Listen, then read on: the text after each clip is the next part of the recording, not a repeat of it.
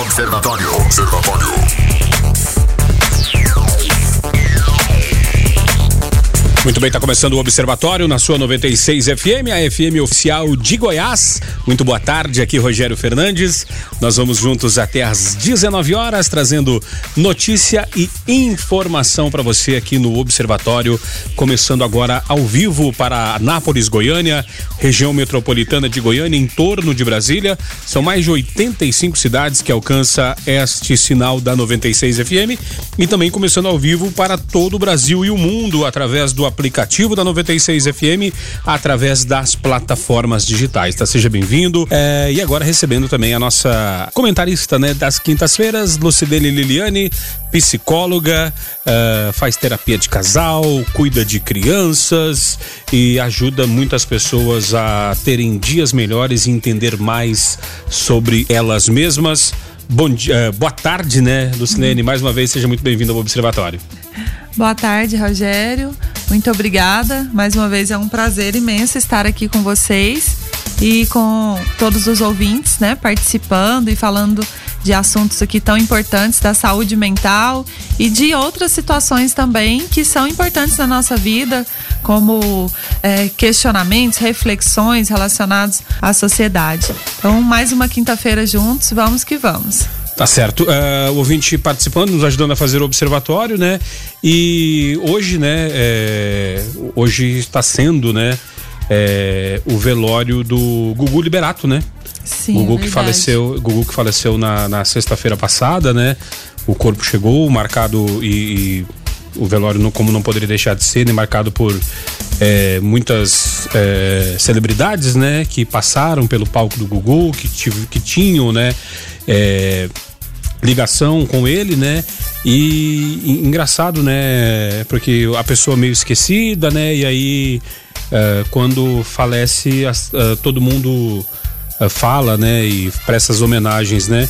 Mas é, uma coisa que a gente sempre fica pensando, né? Será que todas as pessoas que estavam lá Uh, quando em vida uh, falaram o que gostariam de falar para esta pessoa, Gugu Liberato, será que nós às vezes perdemos oportunidades, Lucilene, de falar uh, o quanto amamos as pessoas que amamos, uh, para não deixar para falar isso somente na, na hora de um velório? Ah, com certeza. É interessante, né? Uma situação que traz uma comoção social, uma comoção de com uma gama muito grande, né? As pessoas elas é, é, ficam sentidas com a perda de, de uma pessoa tão influente que a, a essa pessoa do Google Liberato. E foi tão é interessante você falar dessa questão que desde o falecimento do mesmo, a, a gente passando pelas redes sociais a gente vê muita coisa, né? E aí as pessoas param para poder colocar essas frases de efeito. É, pare para conversar com quem está do seu lado, né? Fale que ame mais. A vida passa por um triz. É, uh, de repente vai acontecer alguma coisa e você não sabe, então aproveite o tempo que você tem. E assim, é, é infelizmente, uh, vai precisar, né, ou, ou está precisando dessas coisas acontecerem para que as pessoas venham se atentar para isso. Porque o que deveria acontecer de fato, sem ter a necessidade que coisas assim acontecessem para a gente é, estar em alerta, é que a gente fizesse isso todos os dias né? Que a gente é, busque falar para quem a gente ama, que a gente ama, cuidar das pessoas que a gente ama, né? Aproveitar o máximo do tempo que nós temos para fazer coisas que a gente gosta, né? É, estar ao redor dessas pessoas que a gente gosta. É, e aí, pela a correria do dia a dia, pelas cobranças do dia a dia, acaba que a gente deixa passar isso e, e que é uma coisa muito importante. E que, é, infelizmente, depois que a, a vida vida acaba, né? A pessoa morre, é, não vai adiantar fazer isso mais, né? Pode ficar aí um sentimento de culpa, de remorso, de arrependimento, mas o fato é que não adianta, né? Claro que a gente presta as homenagens póstumas, né? Porque foi uma pessoa querida, importante, mas o que vale mesmo é que foi feito em vida, né? O que que você fez pro outro em vida. Isso é o que vai ficar guardado de recordação, é isso que vai fazer com que a, a gente se sinta bem. Então, até chamo né, a todos nós a fazer essa reflexão e não fazer essa reflexão só nessas situações mais dramáticas, né, na perda de uma pessoa com uma repercussão tão grande como foi o Gugu Liberato, mas com todos os dias, né? Todos os dias que a gente acordar, a gente parar e olhar e falar, poxa, é, o que, que, é importante eu fazer para as pessoas que estão do meu lado hoje? Muitas vezes entes queridos e outras vezes pessoas que não estão do nosso lado todos os dias, mas são pessoas que passam pela gente. Né? Quantas pessoas passam por nós durante o dia que a gente pode nunca mais voltar a ver no ônibus, no trabalho, é, numa situação social. Então é importante a gente se atentar para isso e tentar se envolver da melhor forma possível com as pessoas para que a gente venha é, é, pregar esse amor ao próximo é, de uma forma mais genérica ou esse amor mais proximal, de uma forma mais íntima com as pessoas, de onde a gente vai olhar e falar, poxa, hoje no meu dia eu consegui dar o meu melhor na minha relação com as pessoas e caso alguém desse convívio venha a falecer, eu fiz tudo que estava ao meu alcance e isso me deixa muito bem. E olha só, né, é, insônia, né, novas tecnologias que ajudam a dormir bem em em pouco tempo, né? Uh, por causa da correria do dia a dia, as pessoas têm dormido cada vez menos. Algumas conseguem viver relativamente bem, descansando quatro ou cinco horas por dia. Outras sentem os prejuízos na memória e no corpo, né? Por causa disso, os cientistas estão procurando entender melhor o sono para descobrir uma forma de otimizá-lo, mesmo quando não dormimos uh, as recomendadas oito horas por noite, né? A gente sabe, né, Lucilene, que tem muita gente que é, a, tem aversão a remédios, né? Ou tenta fazer de tudo para não precisar tomar uh, medicamentos para dormir, né? E eu ouço, uh, até eu vi um memezinho na internet hoje, lembrando, um, colegas que falam que às vezes no meio da madrugada vem aquelas dúvidas assim, nada a ver, né? Por que que, será que o filho do pombo, o filhote do pombo nasce do tamanho do pombo? Será que, sabe, coisas assim que não tem nada a ver com a sua rotina, mas vem aquelas coisas para tirar o sono, né? É, às vezes buscar um tratamento psicológico para tentar uh, se livrar desses estresses do dia a dia na hora de dormir pode ajudar a pessoa a não buscar medicamentos e ter uma noite melhor de sono e, por consequência, produzir melhor no dia seguinte? Com certeza. O sono, é, assim como alimentar-se, é, necessidades são necessidades primárias, né, que nós chamamos, né, que são necessidades básicas que o ser humano precisa para ficar bem. E quando ah, não nos alimentamos bem, quando não dormimos bem, quando não estamos nos sentindo bem, então com certeza o corpo ele vai estar é, debilitado de alguma forma e isso vai impedir com que ele tenha um pleno fun funcionamento. E ah, o sono, a questão da insônia, está muito ligada é, com questões psicológicas, né? Não quer dizer que toda insônia é por razões psicológicas, mas questões psicológicas, ah, muitas delas provocam é, essa situação da insônia, dessa dificuldade para dormir. Muitas delas, ou eu poderia dizer que a maioria, está relacionada com a ansiedade. Então, o tratamento psicológico, sim, é uma uma via muito bacana para se trabalhar essa questão, onde, ah, por exemplo, essa pessoa que está aí de madrugada fazendo questionamentos que às vezes nem ela vai conseguir encontrar respostas, né? Talvez até ah, na necessidade de se distrair e conseguir dormir, é, ela tá ali tão acelerada que ela não está conseguindo relaxar para dormir.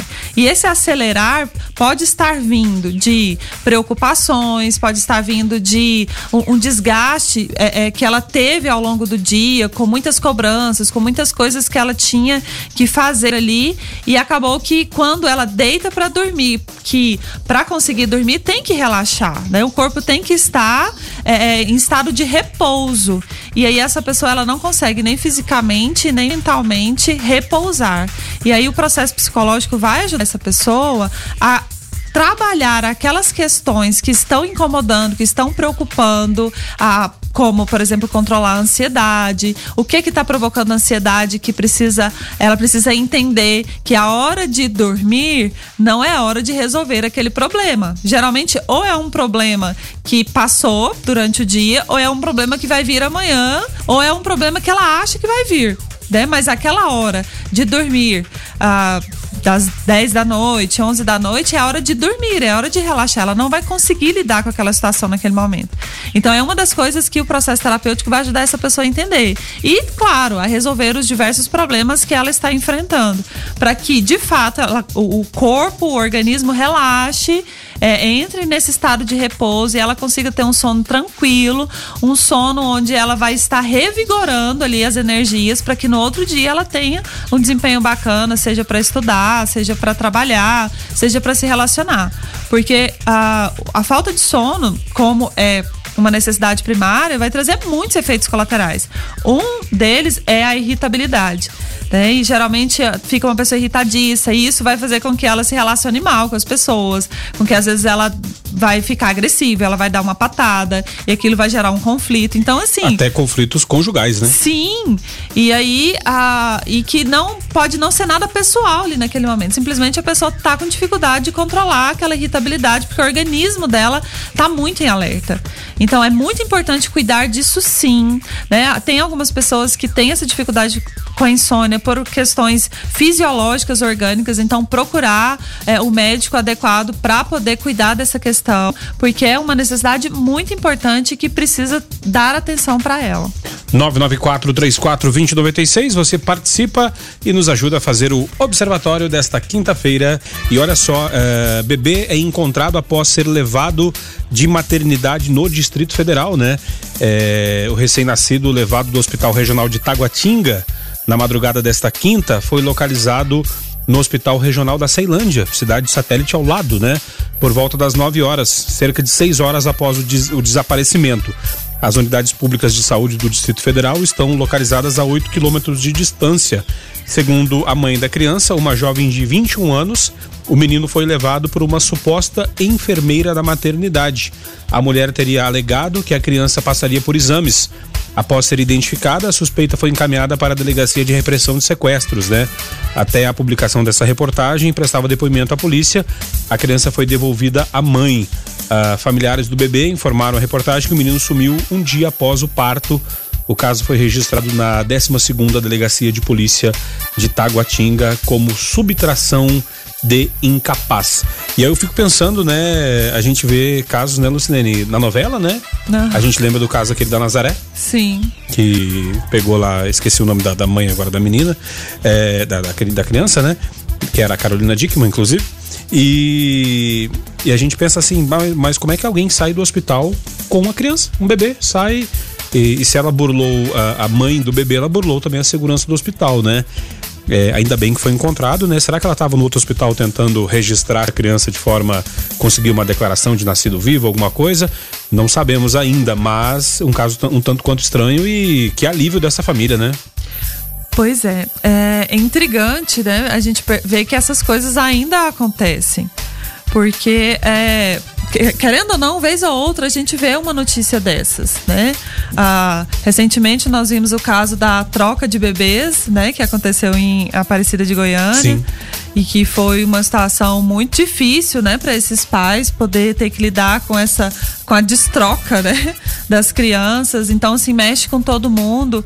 E aí a gente vê essa falha na segurança, né, que os hospitais, eu vejo que eles precisam se atentar mais para isso, tanto na segurança do desses bebês que estão ali, que estão é, é, com cada família, né? Se estão com a, com a, família certa, como é que isso vai se direcionar e, e, com esses bebês que saem.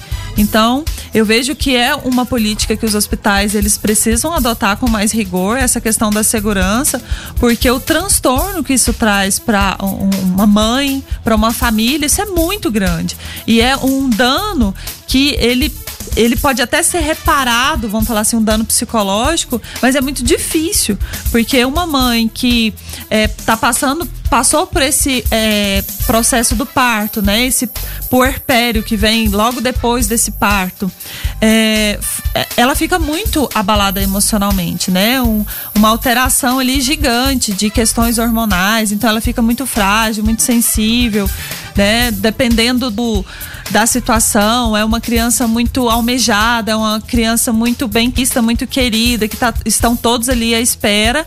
E passar por esse estresse, passar, passar por esse desgaste, gera danos muito é, intensos e eu diria assim muito prejudicial para vida psicológica dessa mãe e dessa família. Então eu vejo que é um cuidado que as pessoas que são responsáveis, no caso os hospitais, né, sejam eles públicos ou privados, se atentarem para essas questões e, e montar políticas de segurança que vai ajudar que esses casos cada vez é, menos a gente venha ter notícias que isso aconteça e que fique apenas nas novelas, né, nas histórias é. de ficção porque é muito dramático e eu vejo que é um dano muito é, difícil e que muito prejudicial para as pessoas que passam por essa situação. Uh, hoje, quinta-feira, né, dia da nossa psicóloga Lucilene Liliane, uh, nos ajudando nos comentários, e agora estamos recebendo também o nosso convidado de hoje do Observatório, uh, deputado Hamilton Filho, deputado estadual pelo Solidariedade, né? E a gente vai falar a respeito da Alego Ativa, né? Alego Ativa será realizada no dia 30 de novembro, sábado, com o apoio do deputado estadual Hamilton Filho, com o objetivo de incentivar ações que aproximem a Assembleia Legislativa do Estado de Goiás da população. O deputado estadual Milton Filho, né, do Solidariedade, é um dos principais apoiadores da Alego Ativa. O programa é uma ampliação do Intercâmaras, idealizado na gestão 2007-2008, né? Então presidida pelo deputado Jardel Seba e implementado na gestão do deputado Welter Valim. Uh, deputado, boa tarde, seja muito bem-vindo ao Observatório aqui da 96 FM. Muito boa tarde, Rogério Fernandes. Boa tarde, a doutora Lucien, Lucilene, Lucilene, né? E muito boa tarde especial a todos os ouvintes aqui do Observatório, da Rádio 96 FM de Anápolis. O prazer é todo meu de estar aqui no Observatório. Já estava com saudade, Rogério. Bacana demais. É, o, o, deputado vai mais ali na nossa co-irmã, né, na, na, na, São Francisco. É um prazer te receber aqui. É, deputado, a, a, iniciativa ocorrerá em Anápolis é, no dia 30, né? É, fala pra gente um pouco mais o que, que é a, a Lego Ativa. O Alego Ativo é um grande projeto da Assembleia que visa a aproximação da Assembleia da população das cidades por onde esse projeto passa. A Alego Ativo estará aqui em Anápolis e o objetivo é estar, é, além de fazer uma aproximação dos deputados estaduais com a população, né, aproximando essa distância que às vezes é, há e essa impressão das pessoas que os deputados estão muito distantes, estão muito longe, estão lá em Goiânia, né? É também uma oportunidade da Assembleia com a parceria de várias instituições fazer serviços públicos, por exemplo. Vai ter atendimento médico na área de ginecologia, dermatologia, é, clínica geral, terá é, ferimento de pressão, teste de glicemia, terão 23 cursos de qualificação nesse dia, sabe? Cursos rápidos, cursos livres, rápidos, que certamente é um grande benefício à população napolina. Terá emissão de, de documentos como é, carteira de trabalho, é, identidade, então realmente é um projeto muito bacana, um projeto que visa essa aproximação. Temos cursos de vários, né, equipamento alcinha, atendimento jurídico, uma série de serviços, gente. Então é, é uma oportunidade muito bacana para você estar lá conversando com os deputados, buscando realmente essa, esse diálogo e mais que isso, tendo a oportunidade de estar participando desses cursos, né, tá tendo um dia agradável, terá várias apresentações artísticas durante todo o dia, de 8, 8 9 horas até as 17 horas. Então, realmente será um dia muito interessante, um dia onde a Assembleia estará realmente é, participando da cidade, ajudando né, nessas pautas de qualificação, na pauta né, de, de saúde, que é muito importante. E, e realmente precisa dessa relação, desse relacionamento, dessa, dessa oportunidade das, das pessoas conhecerem mais sobre a Assembleia e também de essa ajuda no tocando esse serviço. E é interessante, né, Lucilene? A gente, a gente falava muito aqui né, a respeito da. De às vezes o, o, o eleitor brasileiro não está tão maduro a ponto de saber o que faz um deputado, o que faz um vereador, o que faz um senador, né?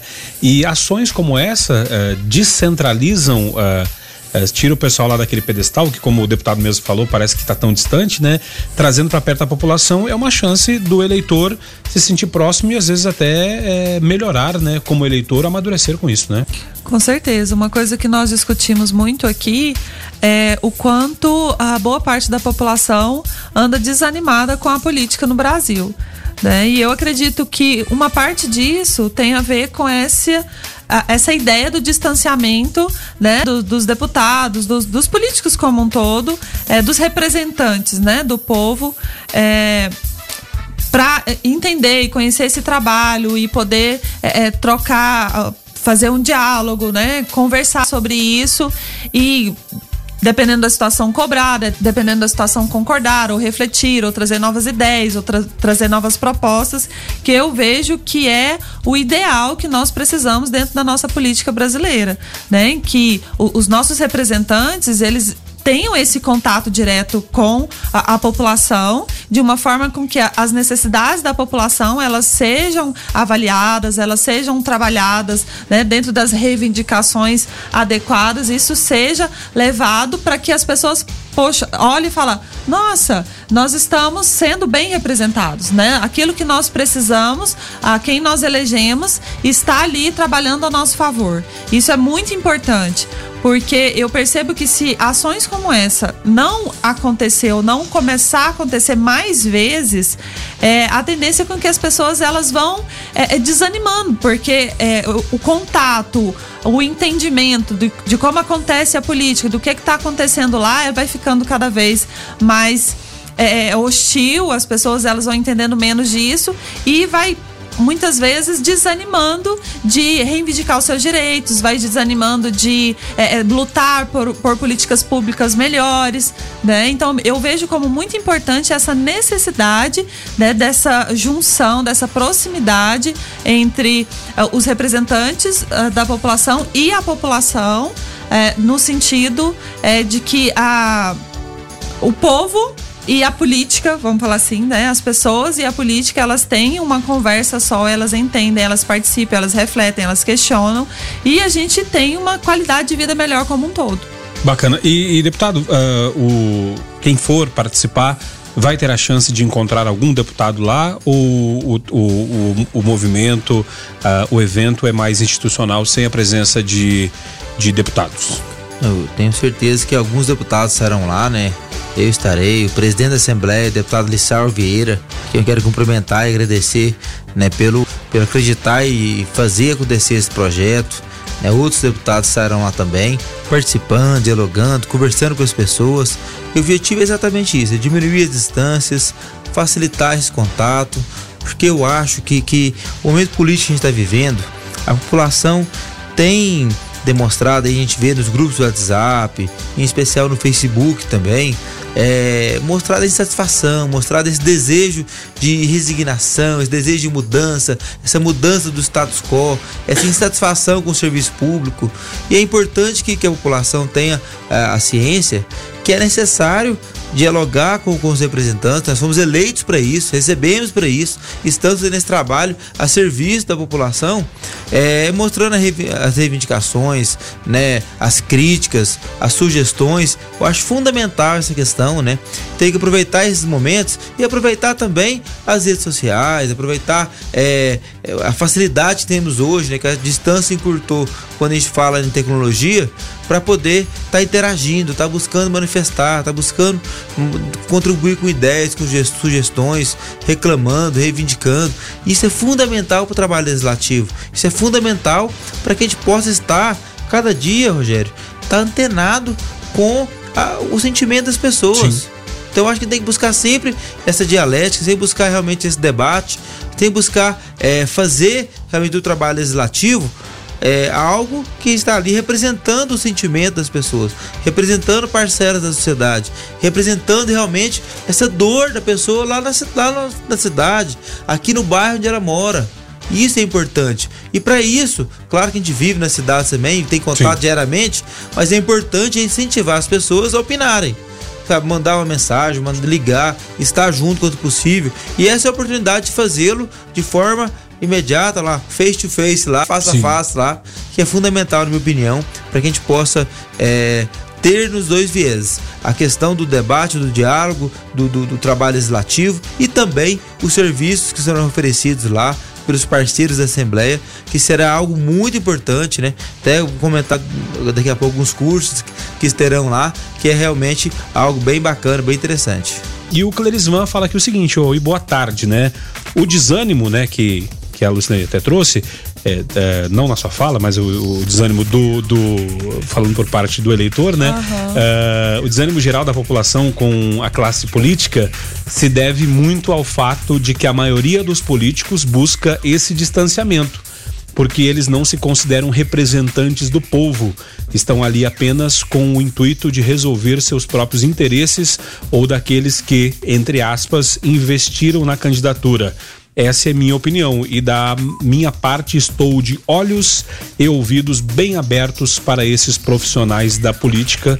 Clerisvan, a gente sabe, né, deputado, que, que tem muito, muito, muita gente que está lá Uh, que de fato uh, esta carapuça aqui que o Clerisman jogou para cima serve na cabeça.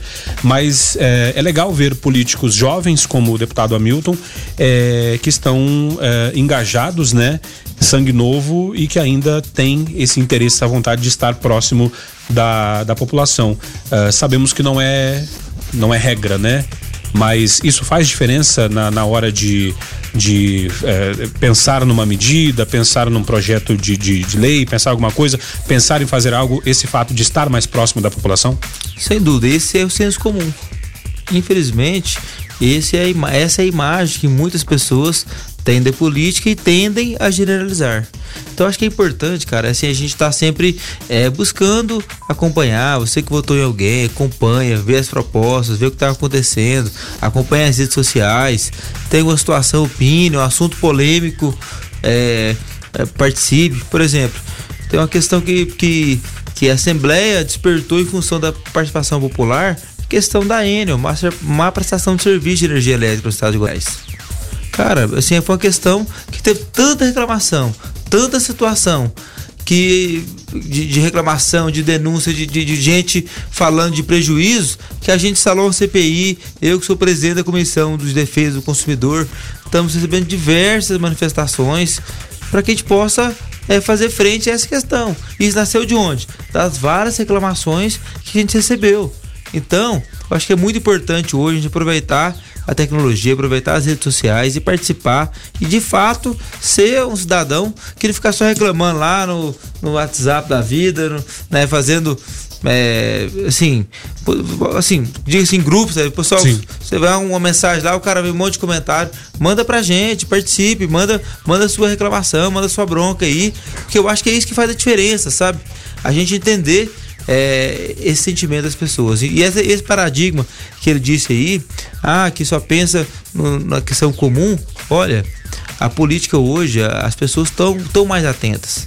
Hoje a rede social, a internet se aproximou muito é, o leitor do político. Quem quer acompanhar sabe o que está acontecendo. Quando tem um, uma coisa ruim, quando tem um escândalo, antigamente a repercussão daquilo era bem mais localizada. Hoje, qualquer coisa, meu amigo, ó, Global, alarda né? aí, é, vira um alastra que você nem imagina. Então, temos que estar atentos. A vigilância do, do, do, eleitor é maior e isso faz também a gente ficar mais atento e poder dar, buscar dar uma resposta mais efetiva ao cidadão. A, gente, Luciane, eh, eh, analisando aqui a, a, fala do deputado, eh, ele fala muito da questão, falou muito da questão da rede social, né? A rede social é legal porque ela ah, engajou, né, as pessoas, né? Só que essa militância digital nem sempre se traduz e isso eu falo em diversas coisas da vida, né? A gente vê muitas pessoas militando por muitas causas digitalmente, na internet, nas redes, mas às vezes na prática uh, o discurso não, não tem congruência, né? Não, uh, isso é, é só impressão minha ou de fato tu vê dessa forma também? Eu vejo.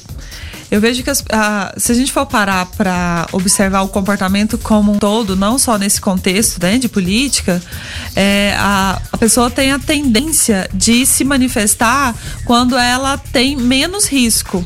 Né? Então, quando ela está por trás de um celular, por trás de um computador, ali utilizando uma rede social, então ela não está se expondo diretamente. Então, ela tem menos possibilidade de ser vista, de ser punida, de ser criticada de uma forma direta. Então ela acaba usando e abusando esses recursos de uma forma que é, ela expõe pensamentos, ela expõe indignações, ela expõe ali a, a propostas até de, de, levar grupos, né, a ter atitudes, às vezes até de, de rebelião contra al, alguma coisa, mas é, a maioria dessas pessoas, elas não conseguem ou podem não conseguir manifestar isso de uma forma pessoal. E o que eu vejo que é importante, né, é você buscar essa pessoalidade na hora de você reivindicar a, a, os seus direitos, na hora de você cobrar as coisas, seja de quem for ali naquele contexto, seja do, dos deputados, do prefeito, dos vereadores, do presidente. Então, ou seja, é, é importante com que as pessoas, sim, a, as redes sociais é uma forma de manifestação, é uma forma de, de reunir pessoas, é uma forma de colocar ideias. Isso é importante, mas que tem que sair desse mundo virtual, né? Tem que vir para a vida prática. Isso é importante. E até pegando o gancho do que o deputado estava falando agora há pouco, né? Da importância das pessoas é, buscarem esse acesso, né? Junto a, a, aos deputados. Eu acredito que até essa proposta da, da Alego, né? Em, em buscar essa proximidade. Mas além desses recursos, né? Que, que, por exemplo, desse evento que a Assembleia Legislativa está propondo, como a, as pessoas podem ter acesso a, mais, além disso, além das redes sociais, além do, do evento onde ela poderá encontrar alguns deputados, como ela pode aproximar mais, onde ela pode reivindicar, onde ela pode colocar ideias. O, o que que a, a, vocês, enquanto deputados, têm de, de propostas de abertura para que a população possa se chegar mais a vocês? Olha, a gente, eu pessoalmente, eu sempre busco, né, primeiro fazer reuniões, fazer debates, criar esses momentos, né. A pessoa tem várias, a pessoa só não tem várias formas de, de comunicação, né. Pode estar lá pessoalmente, né. É, eu, por exemplo, no meu caso, eu tenho um escritório aqui em Anápolis, tenho atendo lá em Goiânia, né, lá, lá na Assembleia, é, tenho a questão de, né, telefone, rede social, né, e-mail. Por exemplo, ontem mesmo eu estava com alguns estudantes da União Evangélica, estava fazendo a visita guiada lá, mostrando para eles o funcionamento da Assembleia, batendo um papo, tirando algumas dúvidas. Pô, foi uma tarde, é um período da tarde super agradável, onde podemos conversar um tempão lá, trazendo realmente o pessoal para dentro, mostrando, é, não só passeando, mas discutindo algumas questões, explicando o funcionamento da casa. Eu acho que é isso que é importante, a gente buscar é, uma comunicação, para que ela seja efetiva, Sim. de todos os meios. Tem que buscar de meio escrito, televisão, é, contato pessoal, internet. Entendeu? Então tem que buscar realmente, quando você pensa em comunicação, de várias formas, é, a gente poder atingir, para que, porque cada pessoa é tocada de uma forma. Exatamente. Uh, deixa eu então, uh, para a gente poder encerrar com o deputado aqui, Hamilton Filho. Deputado, uh, dá o um serviço para gente, então, que dia que será a Légua Ativa, onde vai ser, tem que, pode ir direto e quais os serviços que a população vai encontrar lá. Eu fiquei sabendo que vai ter até curso de mecânica para mulheres, né? É isso aí, pessoal. Nesse sábado agora, a partir das 8 horas da manhã, lá na Escola Municipal Ayrton Senna, no Conjunto Filóstro, bem na entrada do Filóstro, nas duas pistas.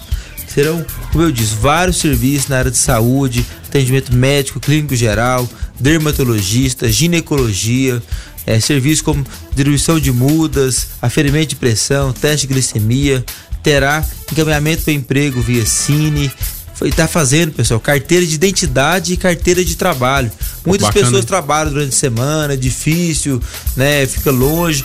Então é uma oportunidade bacana de arrumar seus documentos lá, tirar a segunda via, documento novo. Então é uma oportunidade bacana lá para você que precisa atualizar sua identidade, sua carteira de trabalho, vai estar sendo feito lá também. Teremos 23 cursos de qualificação.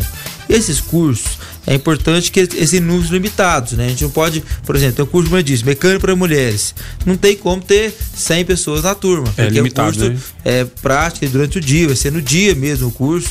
Então, a inscrição está sendo feita pelo site da Assembleia. Então é uma oportunidade bacana você estar entrando lá, se informando. E eu vou falar alguns cursos aqui que eu acho bem interessante. Tem que técnica de vendas, você que é vendedor, trabalha com vendas, é bem é, é uma questão bacana tendência e oportunidade de negócios, é, o descarte consciente de peças de computador, você que mexe com informática uhum. e tem algumas questões bacanas aí. Tem mecânico para as mulheres, produção de produtos de limpeza, noções de circuito interno de televisão. Você que trabalha aí com, com câmeras de vigilância, quer se atualizar, vai ter um pessoal especializado lá pelo Senai. É, tem um curso que, que é destinado a pessoas que trabalha com vendas porta a porta, por exemplo, que é focado agora em vendas de fim de ano, algumas técnicas de vendas para essas pessoas. Então, gente, tem muita coisa boa, né? Uma oportunidade de se qualificar, uma oportunidade de estar realmente é, fazendo é, cursos e lá até o seu momento um dia todo com lazer, vai ter trações musicais, corte de cabelo, é, dentista o dia todo também. Então, você que mora no Filósofo, você que mora em toda a cidade de Anápolis, está convidado a partir das 8 horas da manhã. Vai começar a distribuir as senhas, organizar. Então, vamos participar lá. Certamente eu quero encontrar vocês lá para que a gente possa realmente fazer essa aproximação. Além de estar conversando com os deputados, vários outros políticos serão lá também, mas também serviços de qualidade sendo entregue. E agradeço muito aqui ao presidente da Assembleia, deputado Lissar Vieira, aos parceiros, em especial o Senai, Senac, Sesc, estão todos aqui participando conosco e ajudando a fazer esse grande evento. Bacana demais. Então, deputado, sempre que precisar, a porta aqui do Observatório está aberta para trazer informação e esclarecimento à população. Então, até uma próxima. Muito obrigado, Rogério. Parabéns pelo programa. Eu sou um ouvinte também. Às vezes, cara, eu tô voltando de Goiânia, sai de lá às 6 horas, seis e meia, e veio escutando um pedacinho. Então, sempre estou escutando vocês aqui. E às vezes eu tenho que. Às vezes eu quero até mandar um áudio aqui, mas eu não. Eu, eu participando com você aí como ouvinte também. É um prazer estar aqui novamente. Parabéns pelos comentários, né? Obrigada. E o que Deus possa abençoar todos vocês. Grande abraço a todos os ouvintes e até a próxima. Quem está chegando por aqui é Carlos Roberto, direto ao assunto. Direto ao assunto. A opinião de Carlos Roberto de Souza no Observatório. Boa noite, Carlos. Boa noite, Rogério. Boa noite a todos do estúdio. Boa noite a todos os observadores. O Cadu. É, o Cadu é um coletivo de advocacia em direitos humanos e, que atua de forma gratuita. Eles trabalham gratuitamente. E a comissão ARNS, que reúne ex-ministros e juristas ligados a causas de direitos humanos, elas entregaram ao Tribunal Penal Internacional, que tem sua sede em Haia, nos Países Baixos, uma denúncia contra o presidente Jair Bolsonaro. Por que, que essas instituições fizeram isso? Eles alegam que o presidente cometeu crimes contra a humanidade e atos que levam ao genocídio de comunidades indígenas e tradicionais do país. A denúncia pede à procuradora-chefe do tribunal, Fatou Bensouda, que o presidente Bolsonaro seja investigado por atos e omissões que levaram ao assassinato de líderes indígenas, violência a comunidades, ao desmatamento e ao desmantelamento de órgãos estatais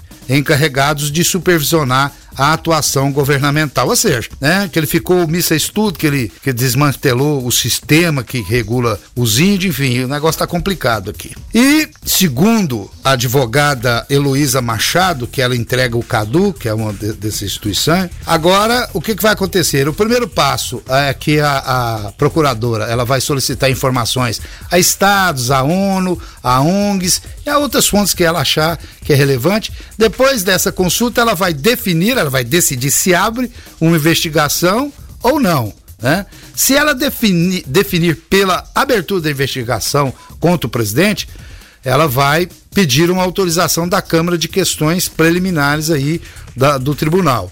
E ela recebendo essa autorização, aí sim será instalado o um inquérito para apurar os crimes. Segundo o presidente da Arnes, né, que é lá onde reúne esses ex-ministros e, e, juristas, enfim, uh, ele disse que é o seguinte: o que levou, o que motivou a, a denúncia contra o Bolsonaro foi que, apesar dele ter sido alertado três dias antes do episódio que ficou conhecido como Dia do Fogo, é, foi intitulado assim porque eles consideram o que foi o momento chave das queimadas na, na Amazônia. E, segundo ele, a, a inércia e a omissão de Jair Bolsonaro foi o ponto decisivo. E eles escolheram o Tribunal Penal Internacional para evitar a possibilidade do sistema judiciário brasileiro não apurar os eventuais crimes. As consequências podem ser o seguinte: o arquivamento ou até a mais grave que resultaria na prisão do chefe de Estado, ou seja, na prisão do senhor presidente Jair Bolsonaro. O tribunal tem esse poder. No entanto, não pode interferir em cassações de mandato. Enfim. Infelizmente, gente, mais uma notícia que vai dar um foco muito negativo para o Brasil frente ao mundo. E aí, mais um problema, mais um pepino para o presidente Jair Bolsonaro resolver. Ou seja, é aquilo que eu falo, sempre acontecendo, né? É, as coisas para vir complicando cada vez mais aí a, a possibilidade de, de, de, de, de, de governar esse país. Mais um problema, mais um pepino. Espero que seja resolvido o mais rápido possível para que a gente realmente tome foco naquilo que é necessário. Né? Eu vejo que existe é, muitas possibilidades ou também muita necessidade de se atrapalhar o governo. Eu vejo que é preciso ter unidade e não divisão. Fiquem todos com Deus, ademã, que eu vou em frente de leve. Uh, e Lucilene, vendo o comentário do Carlos, né? Ele falando a respeito dessa questão é, do, do, Bolsonaro com relação a esse tribunal de Haia, né? É, mas o, o, Bolsonaro também falou que. O Bolsonaro não, o Carlos, né? Falou que. E, será que esses assuntos né, não serviriam para tirar o foco de outras coisas, né? E falando que precisamos mais de união e menos uh, desta divisão, né? É, esses momentos de, de litígio, de, de, antagonismo, de polarização, eles são próprios para juntar as pessoas em núcleos, em ilhas, em aldeias. Isso uh, causa um distanciamento e uma dificuldade maior da, da união em prol de um objetivo. Uh, a, a, a, humanidade, a nação brasileira tem salvação uh, psicologicamente falando, no sentido de querer um só ideal ou a gente está muito longe disso? Olha, seria muito arriscado dizer né, que não tem salvação. seria petulância da minha parte, eu acredito, falar algo desse tipo. Mas é, eu vejo que essa, essa questão de divisões, né, como você mesmo colocou, e que vai di, sub, dividindo e depois subdividindo em pequenos grupos, e esses grupos, o que, que, é a tendência quando se faz grupos? Principalmente de grupos que, é, é, que foram subdividindo e saindo de outros, que eles, fi, eles tentem guerrear entre si. Uh, sempre, se nós formos olhar, cada um querendo o seu pedacinho, cada um querendo defender aquilo que eles acham que é direito deles, cada um de, querendo defender aquilo que eles acham que vai ser melhor para eles. Então, quanto mais divisão, quanto mais grupos, até grupos menores, é, ao invés de ser um grupão, né, que seria um todo. Então, quanto mais grupos menores, mais a ideia de, de uma guerra, vamos pensar nesse sentido, né? É, de repente, uma guerra civil, mas é uma guerra onde é, cada um, onde eles vão lutar entre esses grupos, cada um um com o outro, na tentativa de defender aquilo que eles acreditam que é direito deles. E a o todo perde muito quanto a isso, porque a, se gasta muita energia lutando por essas questões e aquilo que realmente deveria ser lutado, ser batalhado, ser trabalhado, é, não é alcançado. Né? Como nós podemos olhar é, às vezes a gente fica de cá no, no, no Ocidente, olha para o Oriente ali, quantas guerras, né? A, a, aqueles países é, é, estão ali há, há, tanto tempo, quantas pessoas mortas, a gente for olhar para a Síria, se a gente for olhar para Israel ali, quantas pessoas mortas e a gente se questiona, a troco de quê? É, e aí, se a gente for buscar mais profundamente, a gente vai encontrar ali algumas respostas. A troco de a, a defender uma cidadania, a troco de defender território. O ideal, às vezes, né? Sim. Mas o, o, o tanto que se perde a população se perde, as pessoas morrem, né? E aí a gente vai vendo uma evasão é, é, de, de, pessoas desses lugares, a, a possibilidade até desses é, é lugares se tornarem áridos, se tornar é, é, com me, uma me, menor população possível. E aí, no final das contas, ganha-se o quê? Né? Eu vejo que não ganha muito, na verdade perde muito mais. Então eu vejo que essa questão na política brasileira tem acontecido muito isso. Ah, eu sou de direita, ah não, eu sou de esquerda, ah não, eu sou do centro. E aí fica se formando grupos e aí fica parecendo que a cada dia um grupo quer inventar uma coisa diferente para poder fuzilar o outro, para poder combater o outro e ganhar ali a força, em ganhar prestígio, em ganhar alguma coisa para o seu bem estar próprio.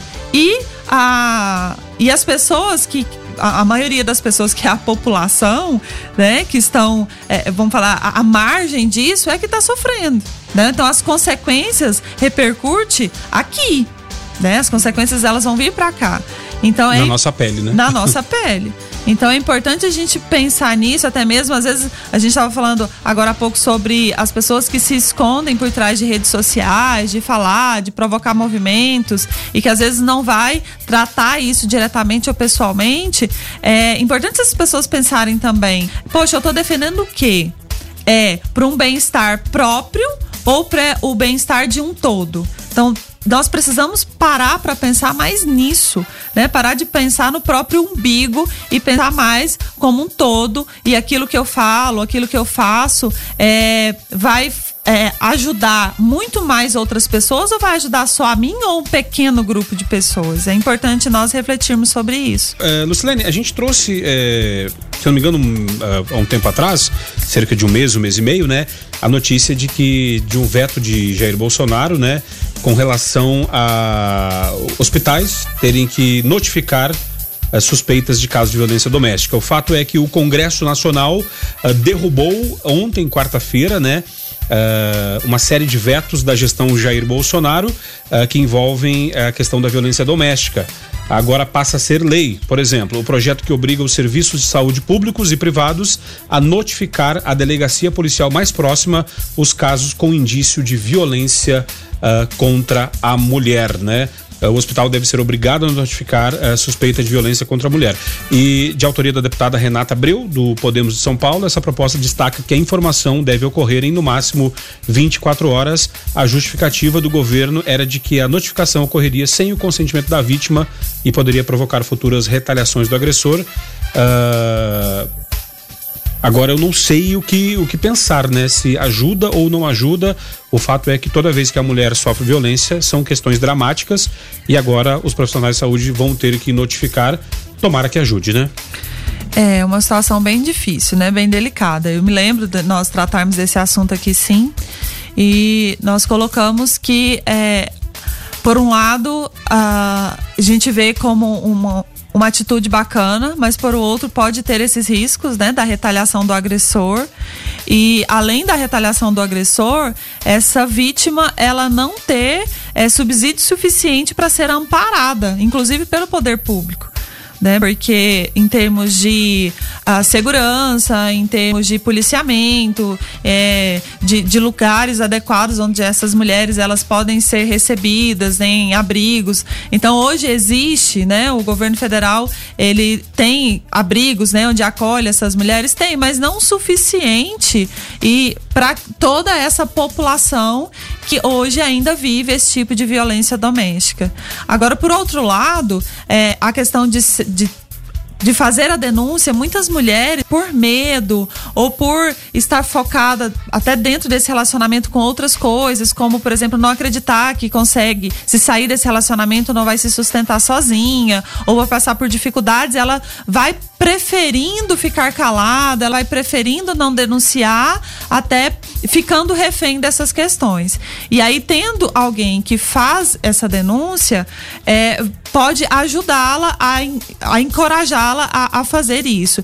E tem um agravante também que é importante nós pensarmos. Essa mulher que tá, está com essa dificuldade, que tem medo, corre-se o risco dela ser agredida e não buscar ajuda médica. É um, é um, outro, um outro ponto, né? É. E aí, é, com risco, inclusive, de morte, se ela ficar muito ferida, né? E aí passar por problemas de saúde por causa dessas agressões, porque ela pode pensar, se ela busca ajuda médica, chegando lá eles vão investigar, e aí é, vai haver a denúncia, ela vai ter que passar por todos aqueles riscos. A gente vê, a gente vê aí uma inversão de valores, né? A vítima Uh, às vezes correndo risco de, como se fosse um traficante, por exemplo, que não pode buscar um serviço médico para não, uh, às vezes se colocando até como culpada da situação, né? É, é dramático. Sim.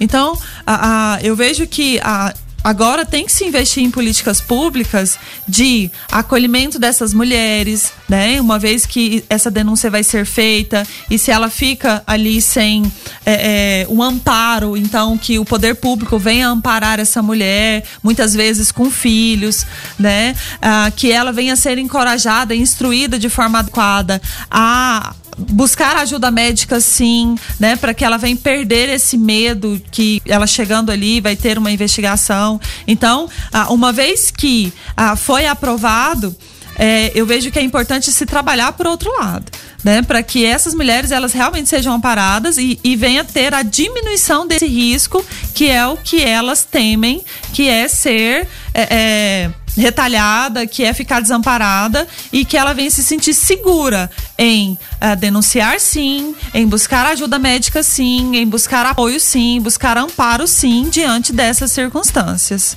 Tá certo. Então, dito isso, a gente vai encerrando o observatório de hoje. Deixa eu agradecer demais aqui a participação do ouvinte, que participou através do 994 34 2096.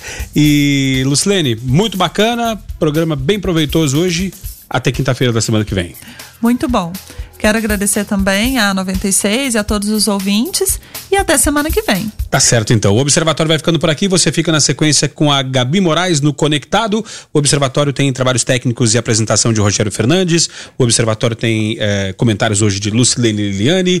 Eh, a produção é do Lucas Almeida e do Eberwitch. A coordenação artística do Francisco Alves Pereira, o Chicão. A direção comercial de Carlos Roberto de Souza. E a direção geral de Vitor Almeida França. Eu volto amanhã às seis da manhã no Foco 90 96. E como eu disse, na sequência você fica com a Gabi Moraes no Conectado. Fiquem todos com Deus, paz e bem.